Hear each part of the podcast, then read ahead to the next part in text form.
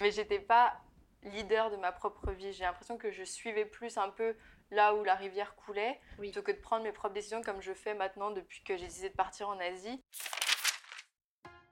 Bonjour à tous, je suis Florence Rico et je vous présente Rêve de môme, le podcast qui donne écho à des rêves d'enfants dans des vies d'adultes. Moi petite, je rêvais de faire de la radio. Et puis la vie m'a fait prendre d'autres directions. C'est à la suite du premier confinement que j'ai vraiment eu le déclic. Ne plus perdre de temps et faire des choses qui me font vraiment plaisir et qui me donnent l'impression d'être tout simplement à ma place. Aujourd'hui, je décide donc de tendre mon micro à celles et ceux dont la vie a donné écho à leurs rêves d'enfant.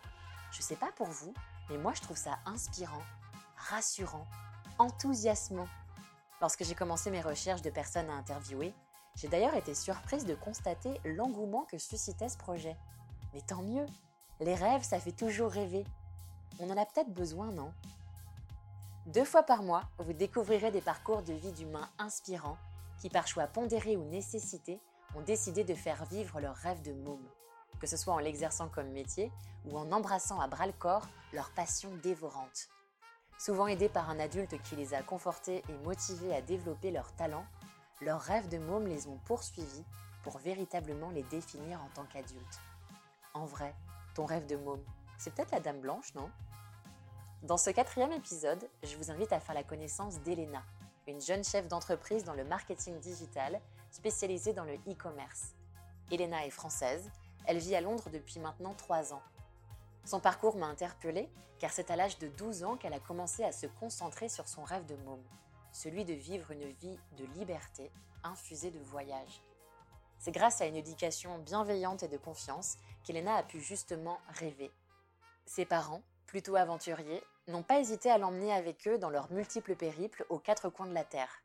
Elena s'y est vue inspirée, stimulée, et elle a progressivement développé sa piqûre du voyage, la découverte d'autres cultures et d'autres contrées. À force d'économie, c'est à 21 ans qu'elle a finalement embrassé son rêve de môme. Et selon elle, c'est à ce moment-là qu'elle est devenue maître de sa vie.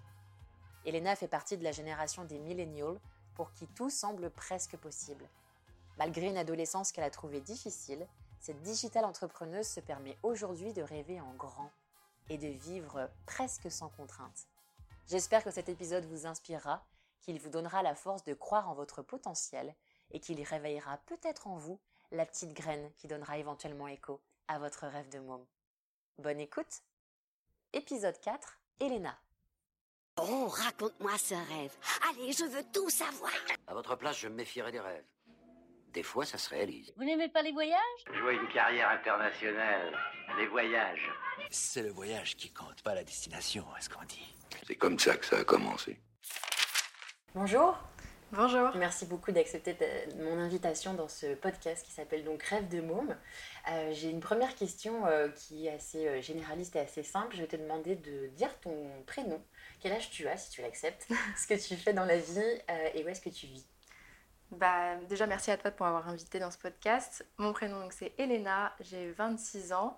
J'habite à Londres, mais je suis originaire de Bourgogne. Et dans la vie, du coup, je suis euh, la... j'ai ouvert une entreprise sur Londres qui s'appelle HBLC Marketing et je fais du coup du marketing digital pour des marques, différentes marques, et euh, plutôt spécialisée dans tout ce qui est e-commerce. D'accord, ça fait longtemps que tu es ici? Ça va faire trois ans euh, en août, donc fin août. D'accord. Et euh, donc du coup, comme je te l'ai dit, on, on va parler des rêves de môme. Est-ce que tu pourrais nous dire quel était ton rêve de môme ou quels étaient tes rêves de môme? Je pense que mon rêve de môme, euh, celui dont je me souviens le plus, à part évidemment avoir été euh, danseuse ou euh, actrice, c'était vraiment ce besoin de liberté constant. Je voulais vraiment... euh, c'est vrai, quand on regarde les adultes, on se dit tout le temps, oh, ils ont tellement de responsabilités, ça a l'air lourd, leur quotidien. Et moi, je voulais juste être euh, dans un monde un peu plus un monde un peu plus bisounours, on va dire, avec moins de responsabilités, moins de lourdeur comme ça du quotidien. Et c'est vrai que mon... je pense que j'ai trouvé ça dans, le voyage. Et ça a évolué comme ça petit à petit. Donc j'ai commencé par exemple à mes 12 ans à vraiment commencer à mettre de l'argent de côté pour pouvoir voyager de façon constante. C'était vraiment l'objectif, évidemment c'est impossible. Mais j'ai pu à mes 21 ans euh, faire un bon deux ans de voyage euh, constant. Et je pense que ça s'est concrétisé, cette envie de liberté dans mon quotidien en m'installant à Londres et en ouvrant mon entreprise ici pour travailler avec euh, des gens qui m'inspirent vraiment Et du coup, quand je me réveille, je, je, travaille avec plaisir parce que je sens aucune contrainte dans les clients, avec les clients que j'ai et les projets que, que je mène avec eux. Et euh, du coup, tu dis que tu l'as trouvé euh, via le voyage. Quand est-ce que tu as décidé de partir? C'était à 21 ans? Du coup, oui. Euh, je venais d'avoir 21 ans. Je travaillais à l'époque chez Amazon. Je venais de finir mes études. J'avais fait de l'alternance pour Amazon, etc. J'ai continué un peu à travailler avec eux. Et après, sur un coup de tête, j'ai pris un aller simple pour Bali. Évidemment, depuis donc, mes 12 ans, j'avais mis de l'argent de côté. Et... Pour ça Pour ça. Pour, un voyage long. Je ne savais pas encore quoi. Et à mes 21 ans, j'ai atteint la somme de 10 000 euros. Je me suis dit, bah, j'ai quand même assez, je, veux, je peux faire quelque chose. Et c'est vrai qu'à l'époque, j'entendais beaucoup des voyages en Asie, que ça coûtait vraiment pas cher, qu'avec 1000 euros, on pouvait vivre un mois là-bas tranquillement. Je me suis dit, bah, pourquoi pas? Du coup, ça me donnerait 10 mois de répit. donc, on pourrait essayer. Et après, j'avais aussi entendu beaucoup les gens parler de PVT en Australie, donc permis vacances-travail. Et je me suis dit, bon, quand j'aurai fini mes 10 000 euros, du coup, je peux aller travailler en Australie et, euh, et du coup les refaire euh, sans souci. Donc ça me paraissait être un bon plan. Et tu avais des inspirations qui t'ont. Parce que, enfin, pour faut quand même avoir euh, une idée. Enfin, je veux dire, être à la fois inspiré, accompagné, mais d'avoir. Comment à 12 ans, tu as décidé de mettre tes petits sous de côté pour faire ça et... Bah, je pense que ça vient vraiment de mes parents parce qu'à 12 ans, on n'avait pas les réseaux sociaux, j'avais même pas de téléphone. Donc ça vient vraiment de mon environnement familial où mes parents m'emmenaient souvent en voyage. J'ai de la chance d'avoir une maman qui était prof. Donc euh, elle avait ces mêmes vacances que moi euh, quand j'étais à l'école. Et tout le temps, elle nous a emmenés, euh, mais vraiment partout, que ce soit dans l'Europe, en France, ou même elle m'a emmené aux États-Unis. Elle m'a emmené dans... Elle m'a emmené dans les îles des Caraïbes. Et voilà, c'était vraiment à chaque fois, ouais, vraiment, j'étais vraiment chanceuse et je m'en rendais compte et c'était impressionnant. À chaque fois, j'adorais ça. Quand on était en vacances, on découvrait des nouvelles cultures, la nouvelle nourriture, des nouveaux langages, parce que forcément, quand on, quand on est jeune, quand on a 5-6 ans, on parle que le français. Et j'adorais en fait être hors de cette zone de confort qu'on a en France et découvrir d'autres cultures et d'autres habitudes de vie. Et ça, ça te plaisait plus que ce que pouvait faire ta maman, euh, même si elle avait des vacances, euh, mais, ou ton papa, ou, enfin, ou les adultes qui étaient autour de toi ou, Comment tu les regardais quand tu étais enfant? Bah, C'est vrai que ma maman, du coup, son métier m'intéressait beaucoup au début parce qu'il y avait beaucoup de vacances. Mais c'est vrai que quand on regarde de plus près, en fait, elle mm. passe la moitié de ses vacances à travailler. Et le soir, en fait, mais elle, elle, avait une force incroyable parce que nous, elle nous couchait, mais après, elle retournait préparer ses cours. Donc quand on est plus adulte, on, réalise que ok, c'était sympa, mais au final, elle a ses vacances pendant les vacances scolaires, donc c'est beaucoup plus cher de partir. Euh, et il y a beaucoup de boulot le soir, et mon papa, lui, était commercial. Donc euh, une vie à 100 à l'heure, euh, il avait beaucoup de régions en France. Donc il voyageait beaucoup dans la France grâce à ce boulot. Donc je, me suis dit, ah c'est pas mal parce que du coup là il, mange dans le nord, là il, a des rendez-vous en Alsace, donc il, va manger une choucroute. je me suis dit, ah c'est pas mal quand même, il y a, des, avantages à, être commercial, à avoir un boulot qui fait bouger comme ça vachement. Mais c'est beaucoup de route, genre c'était 4000 km par, par semaine quoi. Ouais j'ai fait à peu près pareil quand j'ai fait mon van trip autour de l'Australie, mais il n'y avait pas derrière de porter un costard, rencontrer des gens et tout. Moi, j'étais vraiment pépère à, côté de ça. Donc, j'étais là, bon, commercial, c'est, ça a l'air sympa, mais ça a l'air hyper stressant quand même aussi. Euh. Mm. c'est vraiment euh, corporate où on est dans une entreprise, il y a des objectifs à atteindre. Tu avais déjà ce, cette vision-là, alors peut-être pas à 12 ans, mais peut-être à 15, machin, mais de, de te dire que tu voulais être ton propre patron et que. Non, vraiment, ça me paraissait même pas possible à l'époque. Et je pense que c'est vraiment la montée des françaises. Et ça, c'est quelque chose euh, que j'ai appris à, à, apprécier et à, en voir juste la possibilité quand j'ai rencontré Chris pendant mon voyage en Asie. Donc, euh, Chris, il est vénézuélien. Euh, il a fait ses études en Angleterre et on s'est rencontrés de façon totalement hasardeuse au Cambodge. Et ah. ça a vraiment, euh, voilà, ça a cliqué. Et maintenant, ça fait 5 ans qu'on est ensemble. Donc, euh, Génial. Voilà, et c'est vraiment. C'est pour ça que tu es ici, du coup, à Londres, parce que lui, il avait étudié. Parce qu'il avait étudié à Southampton, qu'il avait des connaissances sur Londres, qui ne parle pas français, que je ne parle pas espagnol. Donc, notre langue, c'est vraiment l'anglais. Et euh, à l'époque, avant le Brexit, l'Angleterre, c'était le seul endroit où on pouvait migrer sans visa. Donc, c'est pour ça que ça nous est paru logique. Et c'est vrai que pour ouvrir une entreprise ici, c'est très facile. Oui.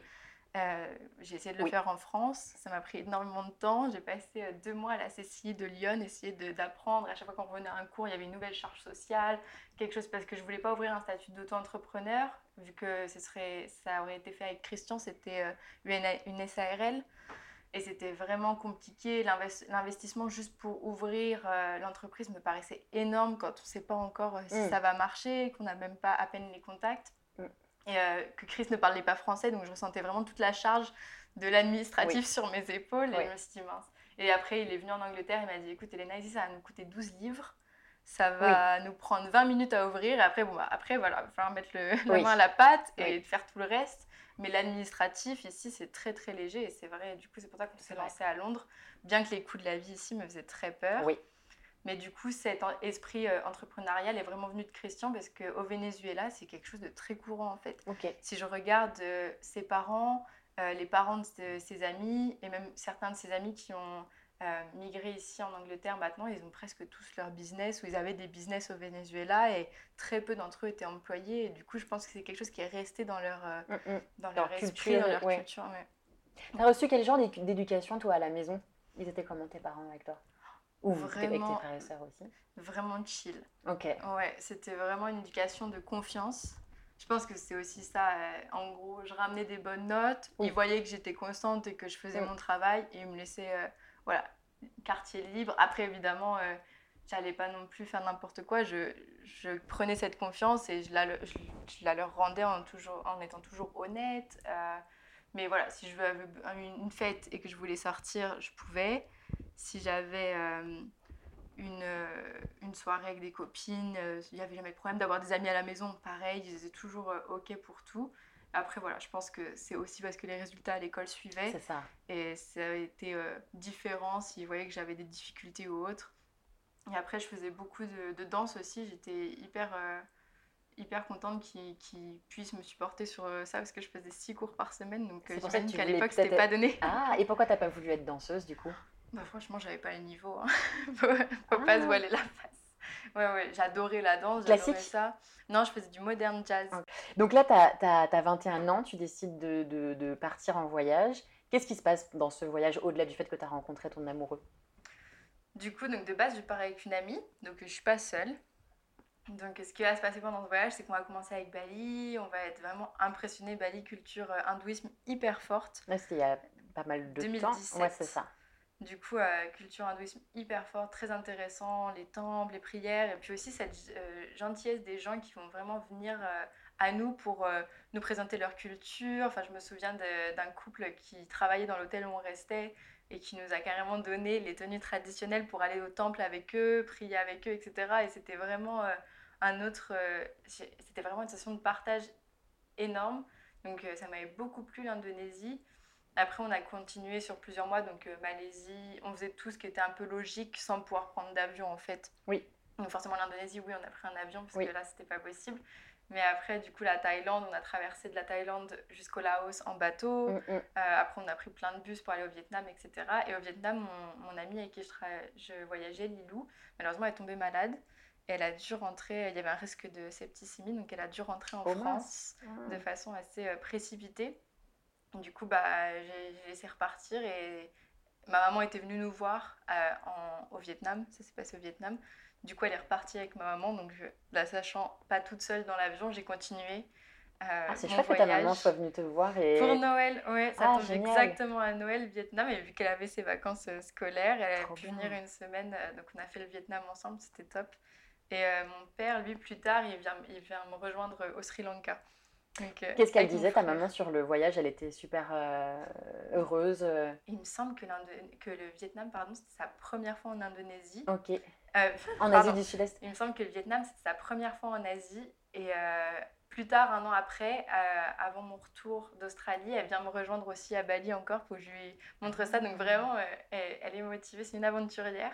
Mais transmission du coup dans les deux sens parce qu'elle, Oui. elle t'a emmené partout euh, en voyage avec ton papa et là après toi en tant que grande tu lui montres, c'est génial. C'est ça, oui. Cool. Elle m'a même rejoint en Australie aussi bah, grâce aux grandes vacances d'été. Elle a pu venir parce que c'est vrai que c'est un voyage qui nécessite un bon 2-3 semaines. Mm, mm. Parce que la distance, il me semble que ça lui a pris. Elle a essayé de prendre un billet rapide, mais c'était bien 27 24 heures. Ouais, c'est ça que j'allais dire, 24 heures quoi, enfin une Mm. journée, un jour complet quoi. Un jour complet de voyage fou. et puis deux jours pour se remettre du jet lag euh, facile quoi. Donc euh, oui, elle m'a rejoint quand même à trois destinations, donc c'était top. Et mon père pas qui a réussi quand même à me rejoindre euh, une fois au Sri Lanka. Donc c'était super Et, aussi. et là, tu as, ressenti, enfin, quand tu as commencé à, à- à être ailleurs, en fait, dans un, sur un autre territoire, est-ce que tu as, t'as ressenti cette espèce de, de conviction que tu avais la bonne piqûre, euh, fait que tu avais fait le bon choix Enfin, comment tu te sentais? Est-ce que tu sentais que tu étais à ta bonne place, même Oui. si tu étais ailleurs Non, c'est sûr. À chaque fois, je me sentais. J'aime bien en fait découvrir de nouvelles choses. Ça me stimulait de façon quotidienne et c'était vraiment intéressant quoi. Et de pouvoir partager ça avec les gens qui nous ont qui nous entourent, euh, les gens qui nous sont proches, mais surtout ceux qui nous ont inspirés à découvrir tout ça. Bah, c'était vraiment le top. Euh, Quand mes parents ils ont pu me rejoindre dans des destinations, c'est- vraiment ce que j'ai préféré. Ouais. Ouais. Pourquoi? Bah, parce que euh, cette curiosité qui a grandi en moi pour euh, les voyages et euh, qui me faisait rêver, c'est vraiment eux, Oui. du fait qu'ils m'ont emmené aux quatre coins du monde quand, quand j'étais plus jeune, qui, qui m'ont inspiré tout ça et qui ont fait que bah, aujourd'hui je suis capable de prendre mon sac à dos, prendre un billet d'avion pour une destination inconnue et me débrouiller sur place, m'adapter avec euh, la nouvelle monnaie, le- la langue qui est différente, les plats épicés. Oui. Enfin voilà, vraiment. euh, Ouais, ouais. c'est c'est eux qui m'ont donné cette capacité d'adaptation et euh, aussi cette curiosité euh, pour d'autres cultures. Combien de temps t'es resté en Asie du Sud-Est pendant ce gros voyage? Du coup, bah, mes 10 000 euros, ils ont duré 9 mois. bon, parce que forcément, il a fallu que j'en garde de côté parce qu'on Ah ne oui. peut pas arriver en Australie sans rien. Mais oui, Avant de commencer, on ne sait pas combien de temps ça va nous prendre de trouver un travail, etc. Donc j'ai fait 9 mois et après je suis partie à Melbourne et j'ai trouvé un travail en un jour. c'est génial. Incroyable. Ouais. Mon serveuse, hein, rien de... Donc là, tu, tu fais tes 9 mois. Ensuite, tu pars en Australie. Combien de temps t'es resté en Australie? Un an, le temps de mon visa. Ah oui, le J'ai vraiment épuisé euh, chaque jour. Et ensuite, t'es allé directement ici, à Londres. Du coup, je suis repassée par Bali pour euh, montrer euh, ce pays à, à ma maman parce qu'elle pouvait me rejoindre. Ça tombait pile dans ses vacances de Pâques, j'imagine.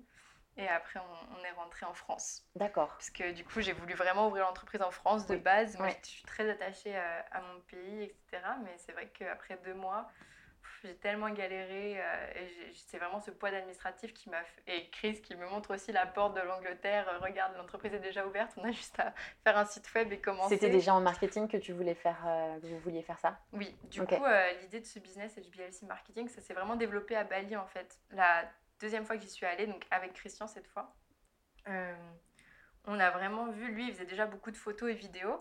Et moi, du coup, depuis de ma formation, donc j'ai étudié le marketing et la publicité euh, à l'UT. Et après, je me suis, for- je me suis formée euh, plus dans l'événementiel. Mais de base, c'était vraiment ça, market pub, ma formation. Et on s'est un peu alliés les- tous les deux sur euh, nos différentes euh, qualités et connaissances. Et on s'est rendu compte qu'à Bali, il y avait plein de- d'hôtels, de, petits restos locaux authentiques, vraiment pas chers, mais qui n'étaient pas connus parce qu'ils n'avaient pas réussi à soulever un peu ces leviers digitaux qui étaient Instagram. Enfin, Oui. quand, on, quand on parle de Bali, c'est clairement une photo Instagram qui vient à nos yeux directement maintenant. Quoi. Oui. Quand on parle d'une destination, on va peut-être chercher sur Google, mais il y a beaucoup de gens qui vont aussi chercher sur Instagram euh, les Mm. spots à voir, etc. C'est un peu devenu une source. euh, c'est, oui, c'est un, petit, c'est un petit peu devenu un outil de voyage Oui. constant. Et c'est vrai que la plupart des hôtels euh, qui sont bien avancés dans tout ce qui est digital, etc., ils le savent et ils savent très bien l'utiliser. Et on voyait que beaucoup de locaux qui avaient un endroit splendide et vraiment pas cher, et ils n'étaient pas assez euh, sur toutes ces plateformes et du coup ils pouvaient pas en bénéficier alors que c'est gratuit. Et on a Oui. commencé à aider comme ça une première, euh, un premier hôtel qui s'appelait Adil Villa. Et je me souviens, on lui avait même dit euh, Mais pourquoi tu as un mur en béton là devant la piscine? Casse-nous ça et après on aura les rizières derrière, ce sera vachement plus beau. Oui. Et deux jours après, il cassait le mur. Enfin, Ah, Vraiment, on a développé une, une relation avec eux qui était vraiment forte. C'était vraiment sympa. On est resté quand même trois semaines dans cette villa avec eux et on a commencé à travailler comme ça sur. euh, on leur a fait des photos, on leur a fait un petit training Instagram, on leur a montré ce qu'ils pouvaient faire, comment ils pouvaient améliorer tout ça et essayer d'avoir plus de clients. Et on a fait pareil pour un, autre, un restaurant euh, qui, auquel on, allait souvent en fait euh, et on se rendait compte qu'il y avait personne alors que c'était délicieux c'était vraiment baliné et, et pas cher. On s'est dit mais tout ce qui lui manque à cette personne c'est un site web et peut-être euh, des avis sur Google quoi. ouais. Parce qu'il a aucune présence donc forcément nous on l'a trouvé parce qu'on se baladait dans des petites rues en scooter mais il n'était même pas référencé euh, sur Oui. Google quoi. Il avait... Ouais. enfin, du coup comment veux-tu que les gens le trouvent C'est pas la route des touristes typique Oui. qui va euh, vrai. du coup, sur les rizières, c'est plus compliqué. Du coup, on lui a fait un site web et on s'est dit, mais il y a vraiment un besoin en fait. Euh, C'est vrai que de base, c'était dans ces pays-là qu'on regardait. Alors du coup, ma question un peu, un peu innocente, pourquoi vous n'avez pas décidé d'être euh, les fameux digitaux, digital nomades euh, là-bas ou ailleurs en fait, au Cambodge ou Bah. pourquoi vous êtes revenu en Occident? Du coup, c'était vraiment une question de visa, hein, parce qu'on peut toujours travailler avec des gens sur Bali. Mais au niveau du visa, ça va vraiment être euh, en Angleterre qu'il faut s'installer et euh, c'est là où on a un droit de travailler. Donc j'imagine qu'on peut, on, on a des clients qui sont basés sur Bali, euh, mais on peut travailler depuis là-bas 5 mois par an. Il me semble qu'il faut qu'on reste 6 mois sur le territoire anglais pour pouvoir justifier d'avoir notre salaire, etc. ici. Donc on pourrait avoir cette vie digitale nomade, mais c'est vrai qu'avec euh, la pandémie, en fait, qui est arrivée très très vite après qu'on ait vraiment ouvert l'entreprise et commencé à travailler, Ouais. euh, bah, ces clients qu'on avait à Bali, en Australie, etc., qui est notre base de clients initiale, bah, forcément, c'était dans le tourisme, c'est les premiers qui, qu'on mangeait en fait pendant la pandémie, qui ont dû fermer, qu'on, Oui. surtout des, destinations touristiques comme Bali qui vivent que de ça. Donc euh, là, on s'est dit, bon, bah, faut qu'on se. On adore le voyage, on adore tout ça, mais il faut, faut qu'on revoie un petit peu euh, la base de clients qu'on a. Et aussi, il faut qu'on ait des clients sur Londres, parce que forcément, cette pandémie, on va tous s'en remettre d'une façon différente, Oui. pays par pays. Oui. Et on le voit encore aujourd'hui, hein, il y en a qui sont encore en confinement, il y en a qui ont encore le port des masques, et il y a des villes comme Londres euh, où depuis plus d'un an, il n'y a plus aucune restriction. C'est vrai. Du coup, on a pris le pari du coup de re-switcher un peu euh, notre business pour euh, vraiment se concentrer pour trouver des gens sur Londres. Et voilà, donc on a refait une base de clients euh, qui était ici. Et c'est vrai que c'est plus intéressant et plus intelligent. Et, on... et après, du coup, bah, ça fait trois ans maintenant qu'on a l'entreprise. C'est vrai que j'ai maintenant une appréciation un peu plus... qui a, grandi pour euh, tous les business qui sont dans le e-commerce. Je trouve ça hyper intéressant parce qu'on peut vraiment mesurer chaque résultat, vu Oui. qu'il y a une vente physique qui se fait, comparé à quelqu'un qui va vendre un service où c'est plus dur, où euh, même du coup, euh, ça, ça reste euh, tout ce qui est hôtel, etc. Ça peut être mesuré, donc c'est toujours quelque chose d'intéressant. Mais c'est vrai que le e-commerce, c'est c'est quelque chose qui, qui m'a vraiment attiré Ouais. ces deux dernières années et sur lequel on s'est vraiment concentré Mm, mm. pour continuer à développer l'entreprise sur Londres. Je comprends. Tu avais des, des, des- des modèles quand tu étais petite? Il y a des modèles qui m'ont vraiment inspiré. euh, C'était plus des modèles de femmes comme Simone Veil, mais c'est plus dans la lutte des droits de la femme, donc ça n'a pas vraiment de rapport avec euh, tout ce qui était mes rêves d'enfant. Qu'est-ce que tu dirais à, à ton toi enfant? À mon moi enfant? aujourd'hui Aujourd'hui, aujourd'hui. Aujourd'hui, aujourd'hui. Je pense que je dirais euh, d'y croire, que peu importe ce que je veux faire, je serai capable. Vraiment. Tu penses que tu as manqué un peu de confiance? Je pense que sur certains points, des... oui, clairement, euh, des fois, j'aurais pas osé, euh, de peur de rougir, euh, de peur euh, d'être jugée. Et c'est vrai, quand on arrive dans des pays comme l'Australie, l'Angleterre, où il n'y a aucun jugement, et bah, vraiment, j'ai envie de me dire ça. En étant enfant, juste vas-y, sois toi-même et fais ce qui te fait envie, sans penser à ce que les autres vont en penser. Tu as eu des, des critiques dans ta- quand tu étais plus jeune en fait sur ce que tu voulais faire ou des gens qui ont essayé de te dissuader, Hmm. de te faire changer de cap? Pas vraiment sur ce que je voulais faire. Enfin, après, c'est vrai que à part mes parents, j'écoutais pas la vie de grand monde bien. et ça m'importait pas beaucoup. Euh, mais euh, mes parents, ils ont toujours été, ils m'ont toujours soutenu dans toutes les décisions que j'ai prises. Mais c'est vrai que ça peut être des décisions plus euh, superflues du sens. oh, je vais. J'ai eu beaucoup de critiques physiques. Plutôt quand j'étais petite, j'étais plutôt une bouboule. Et ça, vraiment, c'est. Ça a beaucoup changé.